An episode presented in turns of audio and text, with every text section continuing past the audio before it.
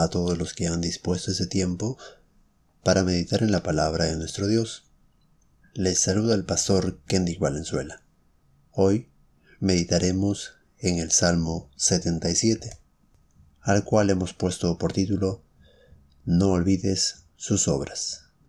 Este salmo comienza mostrándonos que la necesidad que tenía Asaf y el pueblo de Dios era tal que no podían dejar de buscar a Dios. Los versos iniciales dicen, con mi voz clamé a Dios, a Dios clamé, y Él me escuchará. Al Señor busqué en el día de mi angustia, alzaba a Él mis manos de noche sin descanso, mi alma rebosaba consuelo, me acordaba de Dios y me conmovía, me quejaba y desmayaba mi espíritu. La angustia que estaba viviendo no lo alejó de Dios, sino más bien lo acercó a Él. Clamó a Dios con la plena certeza de saber que el Dios al cual él estaba clamando lo iba a escuchar. Por lo tanto, siempre se acercaba a él pidiendo auxilio. Por lo tanto, él clamaba a Dios sabiendo que iba a ser escuchado y no había nada que pudiese alejarlo de ese deseo de clamar a Dios. Los versículos siguientes nos muestran que su necesidad era tal que parecía que Dios ya no tendría misericordia de ellos. Por eso es que él termina clamando a Dios, porque la adversidad era tan difícil. Miremos los versículos 4 en adelante. No me dejabas pegar los ojos. Estaba yo quebrantado y no hablaba. Consideraba los días desde el principio, los años de los siglos.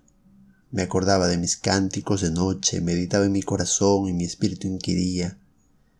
¿Desechará el Señor para siempre?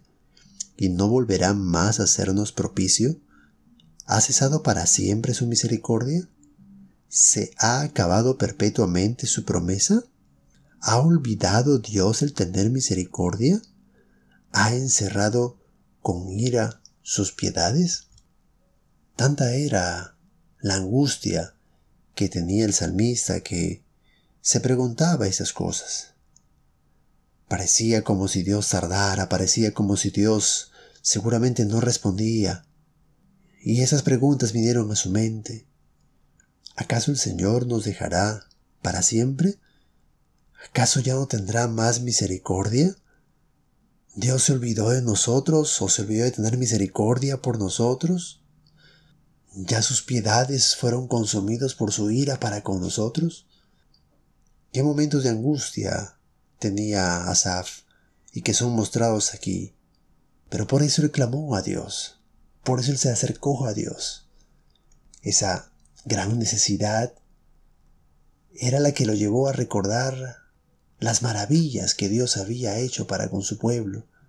Mira los siguientes versículos donde dice, dije, enfermedad mía es esta, traeré pues a la memoria los años de la diestra del Altísimo, me acordaré de las obras de Ja, sí, haré yo memoria de tus maravillas antiguas, meditaré en todas tus obras y hablaré de tus hechos, oh Dios, santo es tu camino, ¿Qué Dios es grande como nuestro Dios? Tú eres el Dios que hace maravillas. Hiciste notorio en los pueblos tu poder. Con tu brazo redimiste a tu pueblo, a los hijos de Jacob y de José. Era tiempo también para recordar que Dios había sido propicio con ellos. No solamente vinieron estas preguntas que pudiesen mostrar hasta duda de repente de que si Dios respondería positivamente a sus oraciones, sino que algo también asaltó su mente, y era poder recordar que Dios había sido bueno, que Dios siempre fue misericordioso con ellos, que constantemente, muchas veces, durante muchas ocasiones, Dios mostró su misericordia con ellos a través de grandes maravillas, de grandes prodigios, mostrando así su poder, mostrando así su misericordia para con su pueblo elegido, para con su pueblo especial. pero su necesidad también era tal que lo llevó a recordar que Dios tenía control sobre todo lo creado. Mira los siguientes versículos. Te vieron las aguas, oh Dios, las aguas te vieron y temieron, los abismos también se estremecieron, las nubes echaron inundaciones de aguas, tronaron los cielos y discurrieron tus rayos. La voz de tu trueno estaba en el torbellino, tus relámpagos alumbraron el mundo. Se estremeció y tembló la tierra, en el mar fue tu camino, y tus sendas en las muchas aguas, y tus pisadas no fueron conocidas.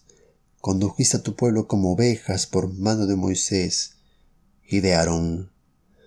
Oh, su necesidad, su gran angustia, no hizo que olvidara que Dios tenía control sobre todo.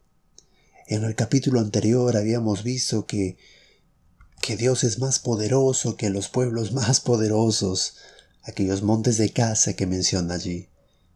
Pero aquí hace ver que su control, su poder, su dominio está sobre todo lo creado, no solo sobre las grandes naciones, los grandes ejércitos, los países poderosos, sino sobre las grandes y potentes aguas, sobre los poderosos relámpagos, sobre los cielos. Oh, el salmista aquí admira el gran poder de nuestro Dios y cómo todo sucumbe ante su autoridad, ante su poder, ante sus designios. Como Dios usó lo que tenía que usar para conducir a su pueblo hacia donde él quería. Esto es lo que vio Asaf y lo que lo llevó a expresarse de esta forma a través de ese salmo en esta oración, este clamor. Pero ahora te digo a ti, que me escuchas, que si estás pasando momentos de aflicción, haz lo que hizo Asaf. ¿Y qué hizo Asaf? Busca a Dios. Clama a su nombre y esté seguro que así como a Él, a usted lo escuchará. A Dios clamé y Él me escuchará. Era su certeza. Si tú eres hijo de Dios, debes estar también convencido de que Dios escuchará. Y no pienses que porque no responde inmediatamente o no responde como esperas, su misericordia ha cesado. No, no, no hay por qué pensar de que eh, de pronto él, su misericordia se acabó, de repente no era tan misericordioso. No, recuerda que por su misericordia, por la misericordia de Jehová, no hemos sido consumidos. Como dice el libro de Lamentaciones, nunca decayeron, sus misericordias nuevas son cada mañana, su fidelidad sigue siendo grande en extremo. Nunca dudes de la misericordia de Dios. Su amor es infinito y su amor es permanente. Cuando esos pensamientos ataquen a tu mente, esas dudas, esos momentos en los cuales piensas que no va a haber respuesta vienen a tu corazón, pues recuerda a tu mente y a tu corazón que Dios ha hecho grandes maravillas, muchas obras que Él ha hecho en tu vida y cómo Él ha mostrado que tiene control no solo sobre las demás personas, sino sobre todo, cómo Él ha llenado de favores tu vida y Él cómo puede mover cualquier obstáculo para bendecirte. Y estoy seguro que lo ha hecho y lo puede seguir haciendo y lo seguirá haciendo. No dejes que las dudas vengan a tu corazón y a tu mente a pesar de que estés pasando por momentos muy angustiantes. Que la tristeza, las dificultades, las tribulaciones no nublen tu fe. Clama a Dios, clama confiadamente al Señor, sin olvidar ninguno de sus beneficios. Él te escuchará. Que Dios te bendiga y te guarde. Hasta la próxima.